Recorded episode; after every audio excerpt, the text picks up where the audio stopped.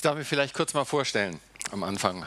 Ähm, also mein Name ist Michael und ich bin Pastor in der FEG Seeheim-Jugendheim. Das liegt so 40, 45 Minuten Richtung Norden. Ich bin 54 Jahre alt, ich bin verheiratet mit meiner Frau Ulrike Pöpel. Wir kennen uns etwa die Hälfte von diesen 54 Jahren. Und ich habe drei Kinder stamme ursprünglich mal aus der Telekom, habe mal Elektrotechnik studiert und eigentlich erst so Richtung 2011 habe ich angefangen, Theologie zu studieren. Das sind so übliche Methoden, wie wir uns vorstellen. Dass wir sagen, wie alt bin ich, wie ist mein Familienstand, was ist mein Beruf, was kann ich, was sind meine Hobbys. Ach, die habe ich noch gar nicht gesagt. Also ich liebe Cappuccino, vor allen Dingen auch selber machen. Und ich liebe fotografieren in dem Umfeld, Sachen sichtbar zu machen, die man sonst nicht so sieht. Dass man wirklich mal länger auf etwas gucken kann, was man sonst nicht sieht und sich mal bewusst wird, wie schön eigentlich Gott Sachen gemacht hat. Und das sind Sachen, die sind greifbar. Deswegen stellen wir uns, meine ich, auch in dieser Form vor. Aber wir könnten uns auch ganz anders vorstellen. Ich könnte mich ganz anders vorstellen. Ich könnte sagen, ich bin ein Geschöpf Gottes, Gottes, Gott hat mich geschaffen. Gott hat mir die Gnade geschenkt, dass er einen Weg zu sich gebaut hat, zu dem ich Ja gesagt habe. Aus diesem Grund darf ich mich als Kind Gottes bezeichnen. Ich bin adoptiert worden in die Familie Gottes. Ich darf in seinem Namen sprechen. Und er hat mich dazu berufen, sein Wort zu verkünden. Das wäre eine andere Vorstellung. Ich weiß nicht, wie das auf dich wirkt, wenn jemand sich so vorstellen würde. Ob du sagst, naja, also finde ich jetzt schon ein bisschen anmaßend, dass du von dir behauptest, dass du im Namen Gottes reden kannst? Oder vielleicht sagst du auch, wow, habe ich so noch nie gesehen, das ist ja richtig toll. Oder vielleicht sagst du, ja, das mag ja für dich gelten, wo du jetzt hier da berufen bist und studierst, aber für mich gilt das nicht.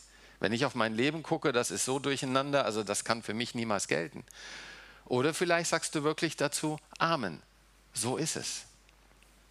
Nun, ich möchte heute ein bisschen darüber sprechen, wie, wie du dich sehen kannst, wie du dich sehen darfst, wie du dich vielleicht auch falsch siehst. Denn egal, wie du das jetzt empfindest, was ich hier gerade alles erzählt habe, es kann richtig sein, es kann falsch sein, weil es wesentlich komplexer ist. Und das möchte ich gerne darstellen. In, das war dieses Thema, kannst du dich annehmen? Was ich hier versucht habe darzustellen, ist einfach, wir haben ein Geschenk. Für jeden liegt so ein Geschenk da. Du selbst bist bereits ein Geschenk Gottes, etwas, was er gemacht hat, was er sich erdacht hat. Und er hat auch noch ein Geschenk für dich liegen. Und über dieses Geschenk möchte ich sprechen, weil es ist manchmal schwer, das anzunehmen, ob du dich selbst als Geschenk Gottes wirklich annehmen kannst. Und dazu möchte ich ähm, einfach mal auf, die, auf den Bibeltext schauen. Wir gehen heute den Anfangsteil von Römer 5 durch und ich möchte ihn erst den ersten Abschnitt lesen. Nachdem wir nun aufgrund des Glaubens für gerecht erklärt wurden, haben wir Frieden mit Gott durch unseren Herrn Jesus Christus. Durch ihn haben wir auch freien Zugang zur Gnade bekommen, in der wir jetzt leben. Das geschah im Glauben. Und wir sind stolz auf diese Hoffnung, mit der wir nun der Herrlichkeit Gottes entgegengehen dürfen. Allein in diesem Text sind ein Haufen Geschenke drin. Wenn ich mir das mal angucke, wir haben Frieden mit Gott. Frieden heißt eine Form der Beziehung, wo nicht der eine böse auf den anderen ist, sondern wo mein Miteinander in Fröhlichkeit, in Harmonie geht. Das wurde uns geschenkt. Wir haben das nicht selbst erarbeitet. Durch Jesus Christus. Das ist Geschenk Nummer eins. Geschenk Nummer zwei. Wir haben einen freien Zugang zur Gnade. Wir können Gnade die ganze Zeit bekommen. Wir können sie erhalten. Dieser Zugang ist uns freigemacht durch Jesus Christus. Geschenk 2, was wir jeden Tag wieder neu kriegen können. In der dürfen wir leben. Und dritter Punkt, wir haben noch eine Hoffnung, dass wir etwas entgegen können. Der Herrlichkeit Gottes gehen wir entgegen in unserem Leben, dass wir irgendwann in der Herrlichkeit Gottes angekommen sind. Dieses ganze Thema, der Weg, die Gnade, den Frieden, Das ist alles sind Geschenke, die wir erhalten haben. Übrigens nicht nur wir, auch der Nächste neben uns. Auch der Autofahrer vor uns, der mit 70 auf der Landstraße fährt, wo 100 erlaubt ist. Auch der Autofahrer hinter uns, der Lichthupe gibt, weil ich nicht schnell genug überhole und weil er ihnen den Weg nicht frei mache. Ja, Autofahren ist für mich immer so das Thema, wo ich dann gucke, wie stehe ich gegenüber dem Nächsten? Kann ich den Nächsten auch als Geschenk annehmen oder eher als Störquelle? Das kommt mit rein. Also das erstmal so als Möglichkeiten der Geschenke.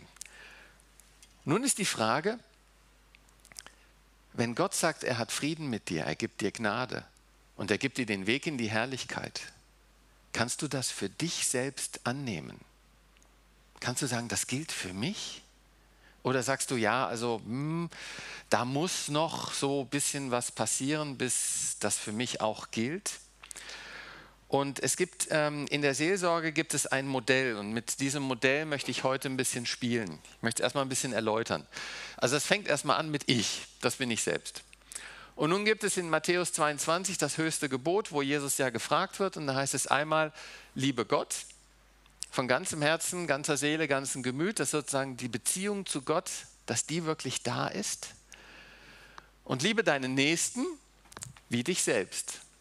Für mich ist das immer so eine Waagschale. Ich darf beides. Ich darf den Nächsten lieben, ich darf auch mich selbst lieben. So, und dieses Ganze muss in einem gewissen Gleichgewicht vorhanden sein. In der Seelsorge wird ausgesagt, wenn diese drei Beziehungen in ich sag mal, sinnvoller Form vorhanden sind, dann ist man relativ ausgeglichen. Wenn eine dieser Beziehungen gestört ist oder gar mehrere Beziehungen, dann gerät man in ein Ungleichgewicht und dann kann es schief laufen. Und da möchte ich einfach mal berichten, was ich bei mir entdecken durfte über die Jahre, was gewachsen war und wie ich davon auch befreit wurde. Und dazu möchte ich ein bisschen damit spielen. Also das, was ich euch erkläre, ist ein bisschen, was ich erlebt habe. Und ihr könnt einfach schauen, wie war, ist das vielleicht bei euch? Erkennt ihr etwas wieder? Oder ist es vielleicht ganz anders? Ist es halbwegs sinnvoll zu sehen? Oder muss ich, ja? Okay, weil ich will hier ein bisschen rummalen. Ähm, also Idealform ist nach dem Motto, diese Beziehungen sind alle drei vorhanden. Das ist alles soweit ganz gut. Nun bin ich nicht in Deutschland aufgewachsen. Wir sind mit vier Jahren nach äh, Holland gegangen. Ich habe äh, in Den Haag gewohnt, war auf einer holländischen Schule, habe auch Holländisch gelernt, habe holländisches Abitur. Deswegen, wenn ihr einen Schreibfehler in meinen Folien entdeckt, das ist dem alles geschuldet. Wenn ich mich vorher das meiner Frau gegeben habe zur Korrektur. Auf alle Fälle in Holland war ich drei Dinge. Ich war der Deutsche, schon mal schlecht. Ich war der Dicke, im Sport konnte ich nicht viel. Und ich war der Streber. Drei Sachen, sich unbeliebt zu machen. Das reicht aus. Also hatte ich schon ein Problem, dass ich jetzt mal sagen konnte, so bei dem nächsten, das war nicht so schön. Da war so ein bisschen Spannung drin. Und wenn die anderen einen alle jetzt nicht so gern haben, dann kann man auch durchaus ähm, empfinden, naja, also ich bin mit mir selbst eigentlich auch nicht so zufrieden. Wenn das jetzt zusammenkommt, ich bin mit mir selbst nicht zufrieden, wie will ich denn annehmen, dass Gott mit mir zufrieden ist? Das überträgt sich in irgendeiner Form. Also habe ich das Gefühl, ich muss irgendetwas tun. Ich kann in dieser Situation, wie ich bin, ich kann nicht ich sein, weil ich bin nicht gut, das sagen mir alle anderen und vermutlich Gott genauso. Und jetzt passierte etwas ganz Interessantes, denn ich fand heraus,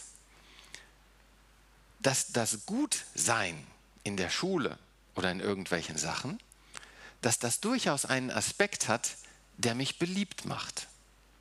Ich konnte anderen auch mal helfen, ihnen was erklären.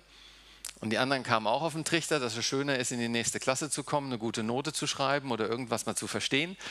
Also, das waren Punkte, wo ich punkten konnte und wo ich plötzlich beliebt wurde. Das heißt, ich fing an, meine Leistung und meine Hilfe auszubauen. Und dieses, diese Leistung und diese Hilfe wurde mein neues Ich. Dieses Ich war beliebt. Dieses Ich kam an. Das heißt, der Nächste konnte damit sehr gut leben. Ich fand es auch gut. Ist ja schön, mit den anderen gut auszukommen. Und Gott, hatte ich zumindest das Gefühl, der ist garantiert auch stolz darauf. Alles Paletti. Modell funktioniert.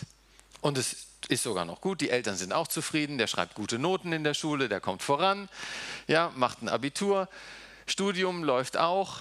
Im Studium wurde es interessant, dann gab es die, die Zahl der Streber wird immer mehr, man wird selber auch im Vergleich immer schlechter. Ähm, man kommt also sozusagen noch auf ein besseres Niveau, muss sich immer noch anstrengen, aber dieses Modell der Leistung und der Hilfe, das gilt weiter, das funktioniert.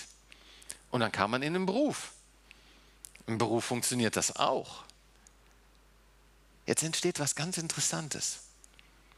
Wofür mache ich diese Leistung und diese Hilfe, die ich bringe im Beruf? Mache ich die für den Nächsten?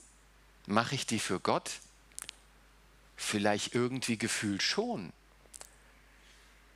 Aber es entsteht was ganz Interessantes Neues noch, denn ich mache es im Prinzip für meine Arbeit und für meine Karriere. Das heißt, ich fange plötzlich an, Gott auch etwas zu ersetzen durch einen neuen Gott, den, für den ich das mache. Sei es der Gott nun für meine Beliebtheit oder sei es der Gott der Arbeit, meine Karriere. Und dieses System ist selbstverstärkend. Das funktioniert ganz hervorragend, solange du die Kraft hast, das durchzuhalten, solange du die Fähigkeiten im körperlichen und im geistigen hast, ständig diese Leistung zu bringen. Dass du irgendwann merkst, du schiebst Überstunden ohne Ende. Und du machst das gerne, es macht dir Spaß. Du fängst an, andere Sachen zu vernachlässigen, wie die Familie. Aber es funktioniert, es läuft. Grandios. Und irgendwie bist du sogar happy dabei. Und noch viel interessanter, du dankst sogar noch Gott. Gott ist gar nicht weg in dem Sinne. Gott ist immer noch da und du bist dankbar, dass er das alles so schön macht. Weil im Prinzip Grundelemente funktionieren. Was du nicht merkst, ist, dass an anderer Stelle es dich kaputt macht. Also ich, man, man lernt in der Zeit gut. Ich habe gelernt, dass zum Beispiel äh, die Kombination von Cola und Aspirin ist ein super Aufputschmittel. Damit schaffst du es dann auch noch nachts bis um 2 Uhr was durchzumachen, kurz nach Hause zu gehen, zwei Stunden schlafen, am nächsten Morgen um 6 Uhr bist du da. Und alle wundern dich, warst du überhaupt zu Hause? Ja, schon. Und das funktioniert. Aber irgendwas fängt dann doch an zu rebellieren. Sei es entweder, dass du merkst in deinem Umfeld, vor allen Dingen in deinem nahen Umfeld, dass in der Familie etwas schief läuft. Ich erinnere mich noch sehr genau an den Moment, als ich nach Hause kam. Mein ähm, Ältester war gerade so, dass er laufen konnte. Und ich kam nach Hause, das war der Moment, wo dann Uli auch mal weg konnte. Und er kam so um die Ecke, sah mich und fing an zu weinen. Nur weil er mich sah, weil er wusste, Mama geht jetzt weg und jetzt kommt der Typ da, den ich nicht kenne, weil der ist eigentlich nie da. Da wirst du plötzlich entwaffnet. Da merkst du, es stimmt etwas nicht, obwohl es eigentlich doch alles so gut funktioniert. Das ist eine Sache. Und die andere Sache ist, wenn du plötzlich merkst, dass du Probleme kriegst. Also bei mir schlagen solche Sachen dann irgendwann aufs Gleichgewichtorgan, dass du mit Schwindelattacken zu tun kriegst und die dann dagegen kämpfst. Wenn du aber je mehr du machst, umso stärker wird das. Das also wirklich auch gesundheitliche Aspekte mit reinbringen kann. Dann merkst du plötzlich, hier funktioniert was nicht. Warum tut das denn nicht? Ich mache doch schon alles gut. Ich bin intensiv beschäftigt.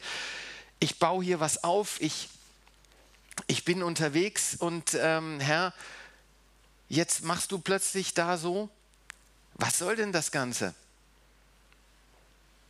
Also ich habe hier das Modell nochmal etwas schöner aufgemalt, dass du eben sagst, Gott ist durch die Arbeit ersetzt, ich bin ersetzt durch meine Leistung und meine Hilfe, da funktioniert alles gut, aber irgendwie, jetzt plötzlich klappt es nicht mehr. Gott, warum nimmst du mir meine Leistung? Warum gibst du mir Kopfschmerzen? Warum ärgerst du mich? Mache ich was falsch? Nun, wenn wir in dem Römertext weiterlesen, nach dem Vers 2, steht was ganz Interessantes, da etwas sehr Herausforderndes. Dass wir uns nämlich nicht nur rühmen, dass wir der Herrlichkeit Gottes entgegengehen, dass wir diesen Zugang zur Gnade haben, sondern wir sind auch stolz in den Bedrückungen, denen wir ausgesetzt sind. Na super. Das, was irgendwie schlecht läuft in meinem Leben, worüber ich mich ärgere, was mich kaputt macht, das soll ich jetzt auch noch toll finden. Und dann kommt so eine Erläuterung, denn wir wissen, dass durch Leiden, dass wir durch Leiden Geduld lernen.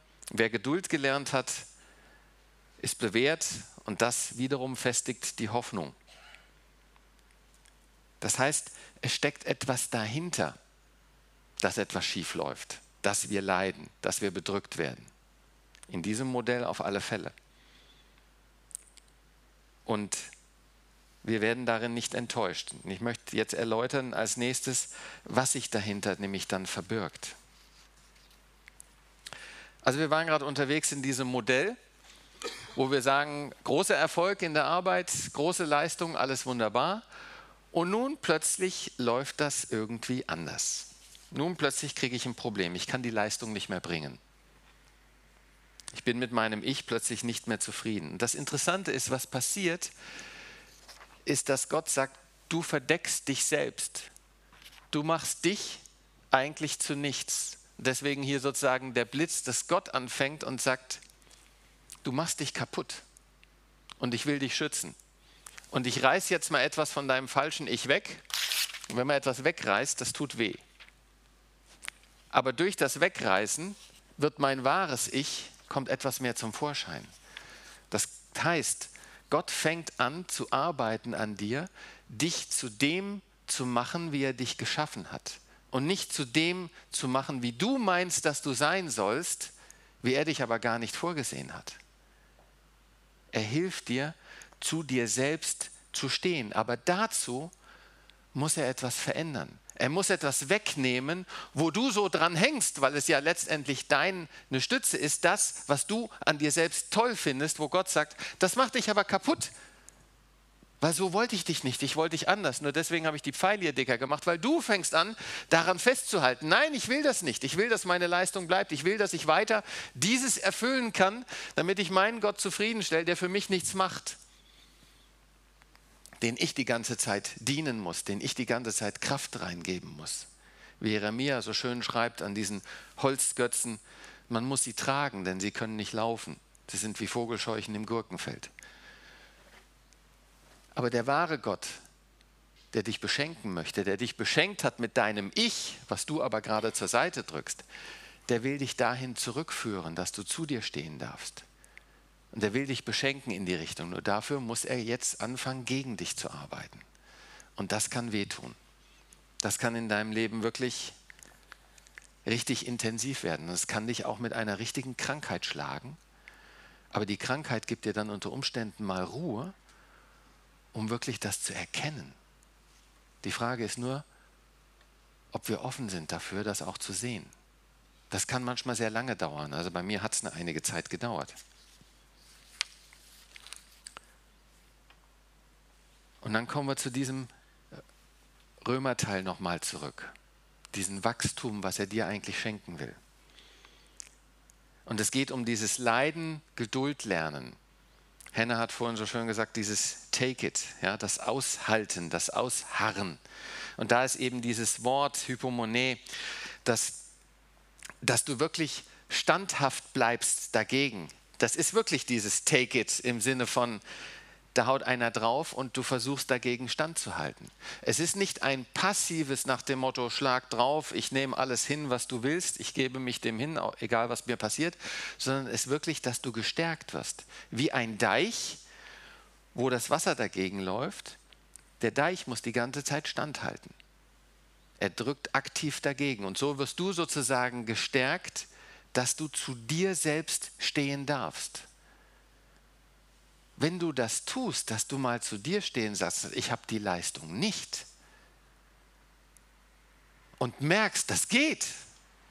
Also als ich in 2011 anfing zu studieren, habe ich meine Arbeitszeit von fünf Tage die Woche auf drei Tage reduziert. Das war für mich, der sozusagen den Gott der Arbeit in sich trug, war das ein Unding.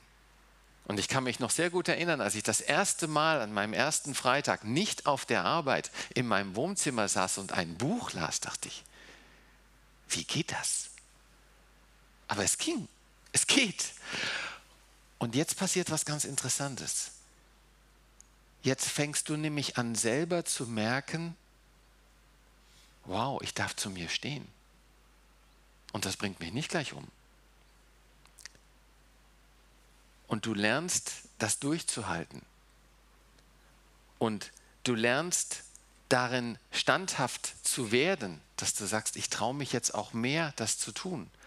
Wenn du eine Aufgabe, wo du meinst, das schaffe ich nie, anfängst und du merkst, das geht ja Stückchen für Stückchen, dann gewinnst du an Selbstsicherheit, an Erfahrung, dass du sagst, okay, ich traue mir das zu, dass ich das machen kann.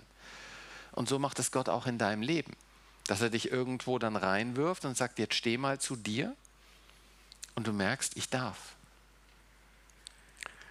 Und wenn du das mehrfach erlebst, dann fängst du auch an, an Gott zu glauben, dass er das mit dir geht, dass er mit dir dabei ist. Es gibt immer wieder neue Momente im Leben, wo du das wieder neu lernen musst. Aber und das ist das, was euch niemand geben kann direkt, weil ihr müsst das selbst durchleben.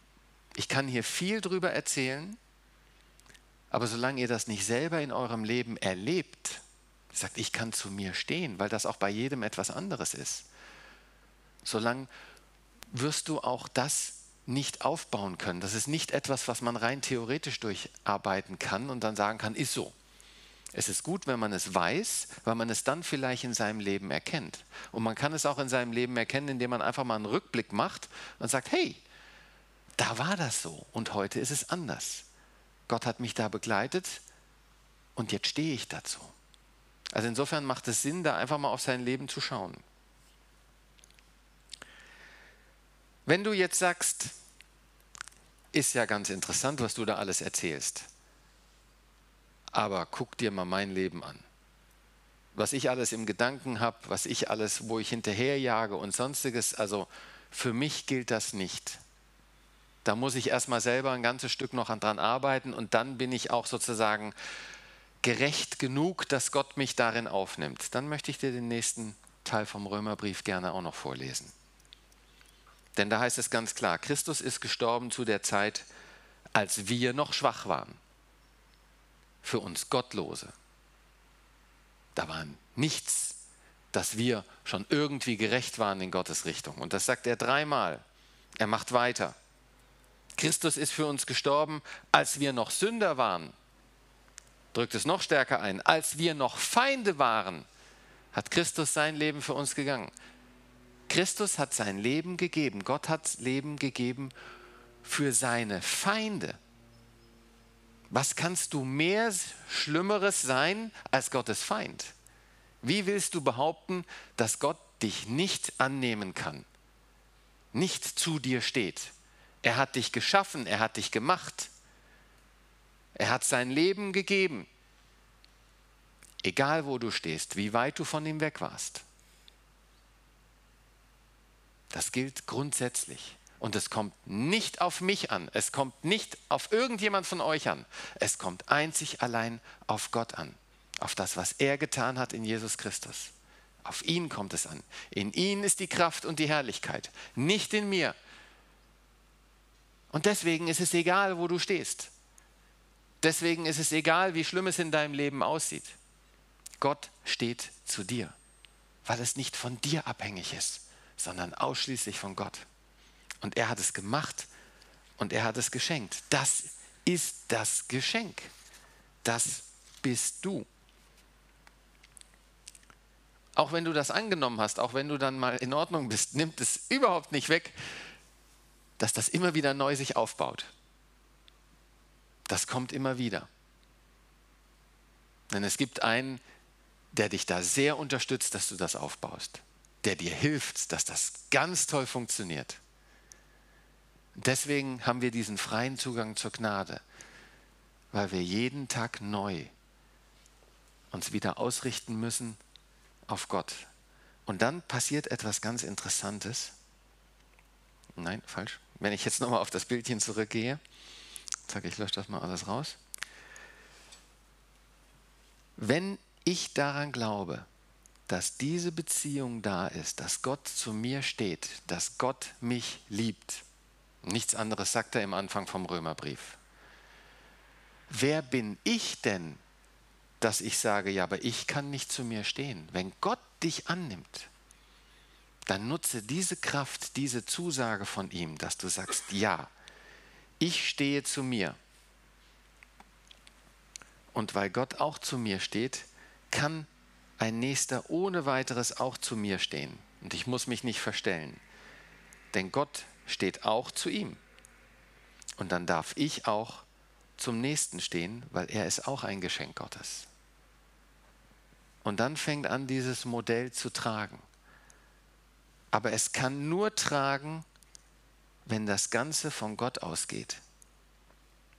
Nicht, wenn ich anfange zu sagen, ich muss etwas schaffen, was Gott dann lieben kann, sondern es funktioniert nur, wenn ich mir bewusst werde, dass Gott mich liebt und aus dieser Kraft lebe. Und wie in der Bibel so schön steht, er hat uns zuerst geliebt. Das ist schon geschehen. Er hat uns schon befreit. Das alles ist vollbracht am Kreuz. Also musst du nichts mehr tun, außer das Ganze annehmen. Ich möchte das nochmal zusammenfassen. Die ganz einfache Aussage aus Römer 5 ist im Prinzip, Gott liebt dich. Bedingungslos. Und damit darfst du dich auch annehmen und auch deinen Nächsten. Aber das ist eine Zusage, das ist ein Geschenk, die ist da. Du musst nichts erarbeiten, weil Gott hat das alles schon gemacht. Wenn du jetzt sagst, aber in meinem Leben ist alles super,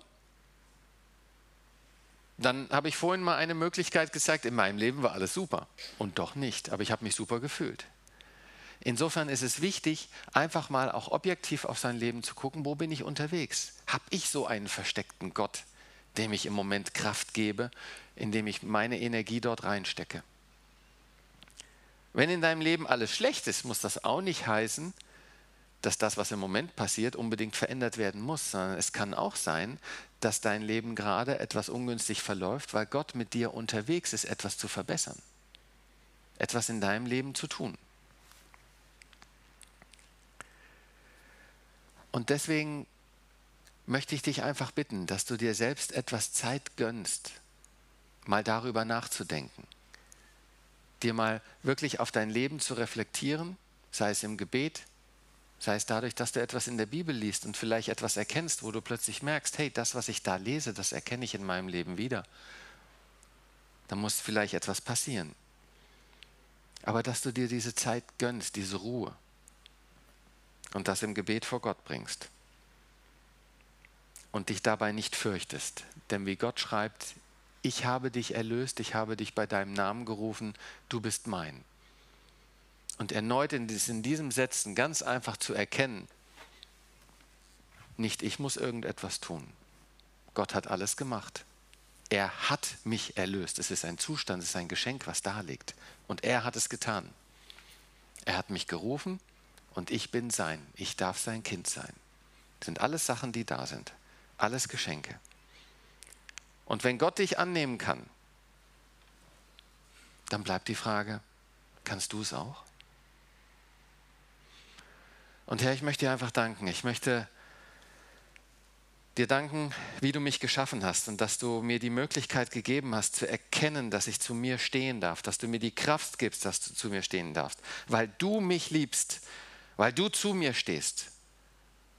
Wie du schreibst im Psalm, keiner kommt zu, Standen, zu Schanden, der seine Hoffnung auf dich setzt. Und Herr, ich setze meine Hoffnung auf dich, weil du mich liebst, weil alles, was du in meinem Leben bewirkst, dazu führt, dass ich auf diesen Weg der Herrlichkeit näher zu dir kommen darf, bis ich am Ende bei dir sein darf. Herr, ich bitte dich, dass du die Herzen der Menschen darin erreichst, dass du ihnen zeigst, wie wichtig das ist, diesen Weg zu gehen. Und einen falschen Weg, auf den sie gegangen sind, dass du ihnen hilfst, diesen zu korrigieren, sie zu dir ziehst, da nur du es vollbringen kannst, da du alles vollbracht hast. Amen.